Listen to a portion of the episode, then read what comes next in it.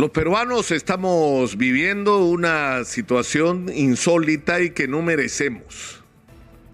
Es decir, ¿cómo nos ven en el mundo? ¿Qué es lo que nosotros somos en este momento en el mundo? Eh, los peruanos comunes no tienen ni idea de lo que está pasando en este momento. Rómulo Mucho está en Australia o se iba en estos días, no sé si llegó finalmente a embarcarse para hablar del potencial minero del Perú, porque eso es lo que los australianos, los chinos, los norteamericanos, los canadienses están buscando. ¿Por qué? Porque el Perú es el futuro. Es decir, Hernando de Soto llamaba la atención sobre eso. ¿Por qué es importante y riquísima Arabia Saudita? Porque tiene lo que el mundo necesita. ¿Qué es lo que el mundo necesita ahora? Petróleo. Bueno, ellos lo tienen, pues. Y tienen gas. Y por eso son ricos. Porque tienen aquello que el mundo necesita. Pero ¿qué es lo que está pasando en este momento en el planeta? Hay un giro, hay un cambio hacia la electricidad como la principal fuente de energía para moverlo todo.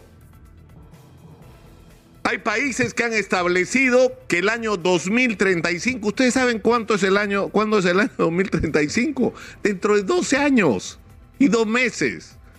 Es decir, dentro de 12 años y dos meses, en muchísimos países en el mundo van a estar prohibidos los vehículos a explosión.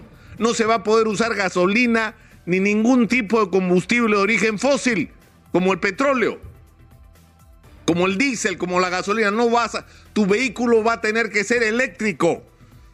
¿Y eso qué significa? Que eso es solo a nivel de la, la electromovilidad, va a ser una revolución.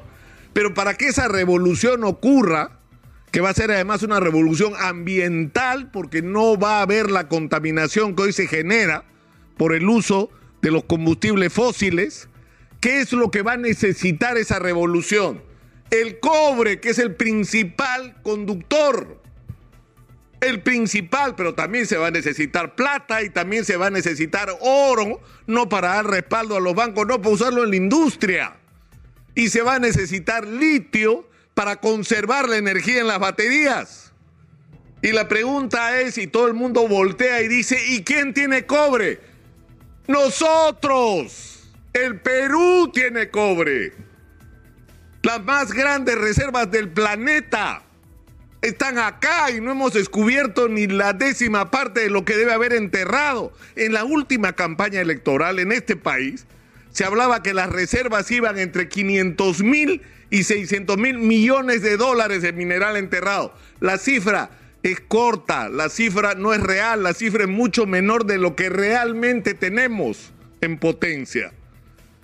Es decir, tenemos la oportunidad de convertirnos en un país del primer mundo en un plazo inimaginablemente corto porque tenemos aquello que el mundo necesita. Y cuando el mundo nos está mirando para ver qué hay que hacer en el Perú para invertir dinero y asociarse a los peruanos y producir eso que el mundo necesita para moverse y es lo que va a necesitar las próximas décadas nosotros estamos o nuestros políticos se están revolcando ya no en el lodo, en el estiércol. Porque tenemos un gobierno ineficiente y ensombrecido por la repetición de la corrupción desde la gestión pública. Y tenemos un Congreso de la República que da vergüenza. Y tenemos gobernadores y gestores municipales involucrados en la corrupción de una manera escandalosa en medio de una crisis de inseguridad que es solo producto de la ineficiencia porque hace años que se sabe qué es lo que hay que hacer en el Perú. O sea, ¿es necesario dar la receta sobre cómo enfrentar la crisis de inseguridad? No. Hay que hacer lo que ya se sabe que se tiene que hacer. Pero para eso necesitamos una transformación en el Perú, es decir, vamos a perder la oportunidad de convertirnos en un país del primer mundo porque tenemos lo que el mundo necesita. Vamos a dejar pasar esa oportunidad. porque hemos puesto a dirigir el país y el Congreso de la República a incapaces y a corruptos? Cada día, cada día que se pierde es un día que no se va a recuperar, que no se va a recuperar. Hay que ser conscientes de eso, es decir, la urgencia que tenemos de que se produzcan cambios en la conducción política del país, que tengamos un liderazgo, consciente de que tenemos una posibilidad extraordinaria como país. Pero para lograr este objetivo de transformar el Perú hay que tener un aparato del Estado eficiente, un aparato del Estado no compuesto por gente que llega ahí para enriquecerse en el tiempo que dure su gestión gubernamental, al nivel que sea municipal, regional o nacional.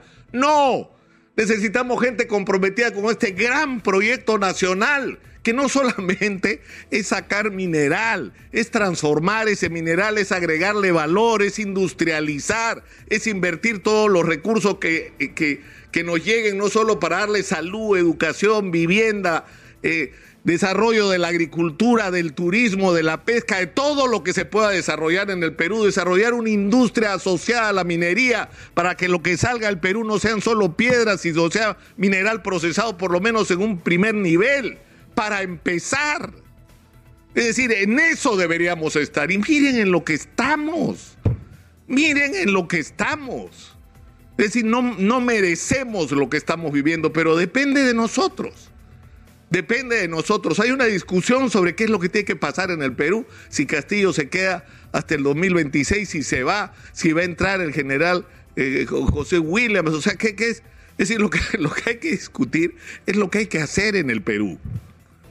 Esa es la discusión. ¿Cuáles son las tareas que tenemos y quiénes son las personas, quiénes son las instituciones, quiénes, quiénes son los que nos pueden garantizar, nos pueden garantizar que estas tareas se van a asumir de una manera comprometida y seria. Esa es la discusión y la política tiene que subordinarse a esos requerimientos que deberíamos tener como país y esos objetivos que deberíamos tener como nación. O sea, es tan difícil poner esto en la agenda en el Perú hoy, porque acá también hay una responsabilidad de los medios de comunicación que han pervertido completamente la agenda. Han pervertido completamente la agenda, es decir, el momento en el que los peruanos deberíamos estar más unidos que nunca alrededor de estos objetivos en común por esta enorme oportunidad que la historia nos ha puesto delante. Estamos más divididos que nunca más divididos que nunca. Y tenemos que salir de esta situación, es decir, sinceramente, y ojalá la tuviera, no tengo la respuesta de cuál es el camino. Pero creo que es una obligación llamar la atención sobre algo que está ocurriendo y que todo el mundo, todos los grandes inversionistas, todos los analistas económicos serios están hablando en este momento. Es el Perú por supuesto también Chile y un poco Bolivia, pero es el Perú. El Perú como posibilidad extraordinaria de generador del principal o de los principales recursos que el mundo necesita para esta especie de nueva revolución tecnológica que se va a producir. Nosotros tenemos lo que el mundo necesita. El problema es que los intermediarios, es decir, a quienes nosotros hemos hecho intermediarios, no están a la altura de las circunstancias. Por eso nuestra obligación es poner el tema sobre la mesa. Vamos a seguir permitiendo que esto ocurra, vamos a perder esta oportunidad. También depende de lo que hagamos, pero sobre todo de lo que dejemos de hacer. Soy Nicolás Lucar, esto es Hablemos Claro, estamos en Exitosa Perú, la voz de los que no tienen voz.